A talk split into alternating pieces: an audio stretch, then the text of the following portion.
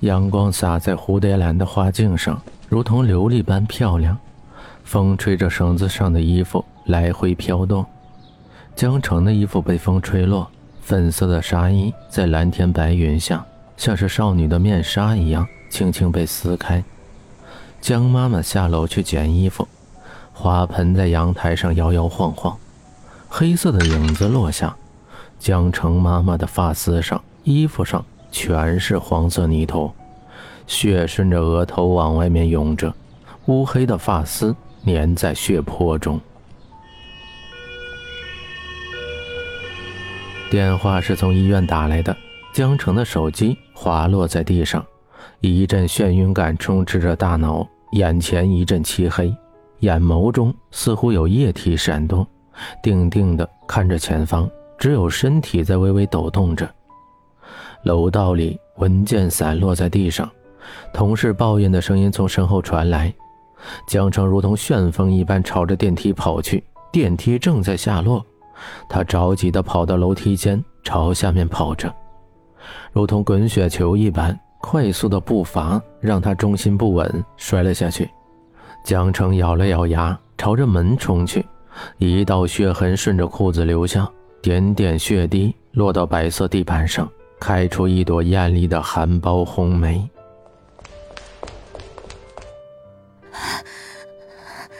这不是真的。江城捂着嘴巴往后退着，不敢靠近病房。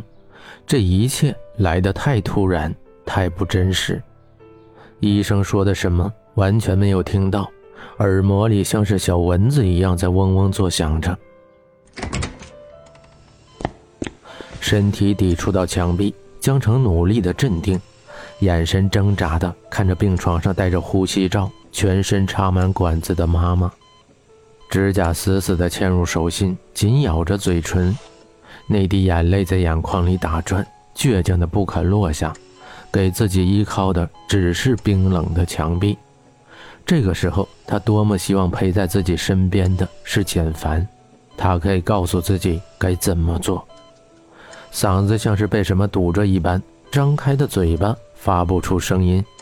医生眼睛里带着同情，淡淡的说：“呃，病人的头部伤没什么大碍，但是病人的心脏已经衰竭，也就是说，病人是心脏病，需要及时的更换心脏。”心脏病三个字如同一道霹雷打在江城的身上，泪水从眼眶里滑落。身体一下子垮掉，江澄扶着床边，艰难地站了起来，关节泛白的手指死死地扣着栏杆，像是抓住最后一根救命稻草一样。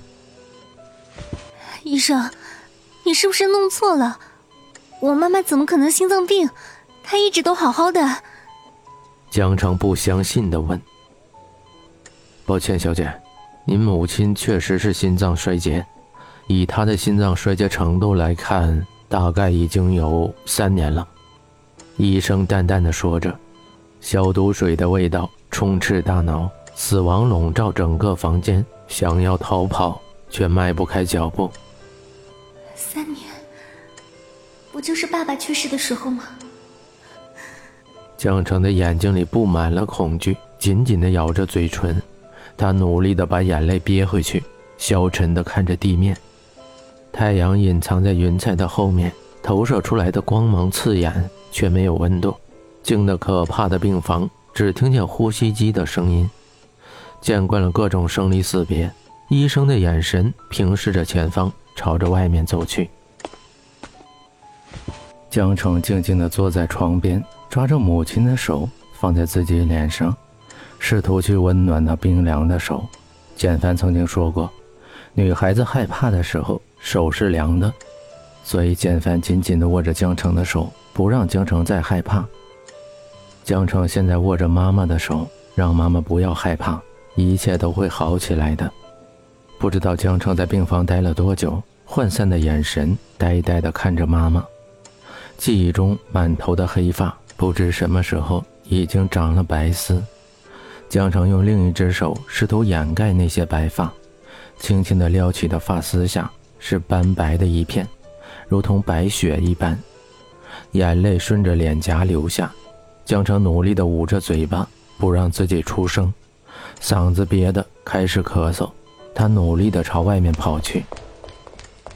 楼道里，因为刚刚失去亲人，有人在哀嚎着。一辆担架在渐行渐远，只看得见白色下露出一只苍老的手。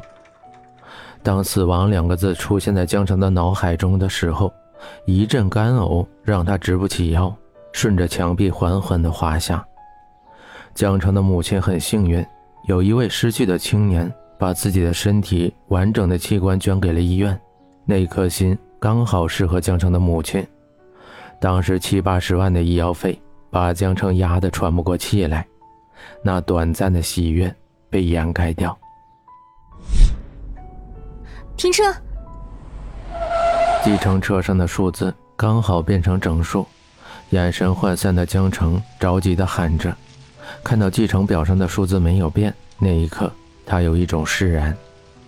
突然说话，吓得司机差一点撞到前面的车上。司机一脸的不高兴，在找钱的时候故意把钱扔在地上，一个钢蹦跳跃着朝着路中间滚去。江城着急的朝着路中间跑去，一辆车飞驰而过，就在江城弯腰的那一刹那停住。风吹动着江城的衣服。轻轻地擦过蓝色的车身。妈的，找死啊！司机骂骂咧咧下来，踹了江城一脚，开着车扬长而去。江城扶着胳膊站起来，捏着那枚硬币，泛着淡淡的光泽。江城微微仰起头，泛着泪光的眼睛带着浅笑。只要不去想，其实一点都不疼。桌子上一个白色陶瓷罐。开心的小猪永远不知道悲伤。那天去精品店，简凡问他喜欢什么，他不假思索地拿起了这个。记得简凡当时想撞墙的心都有了，太多的回忆在脑海中涌出。江城努力地闭着眼睛，把那些回忆压了下去。肩膀微微发抖，眼睫毛闪动，随着那一声陶瓷破碎的声音，那滴倔强的泪水。终于落下，江城吸了一下鼻子，努力的自我安慰，去所有尽可能的放钱的地方找钱。书页里一张一张的五块的，加上银行卡取出来的，一共八千六百四十三块，还有手里的那一枚硬币，又多了一块。江城紧紧的攥在手心，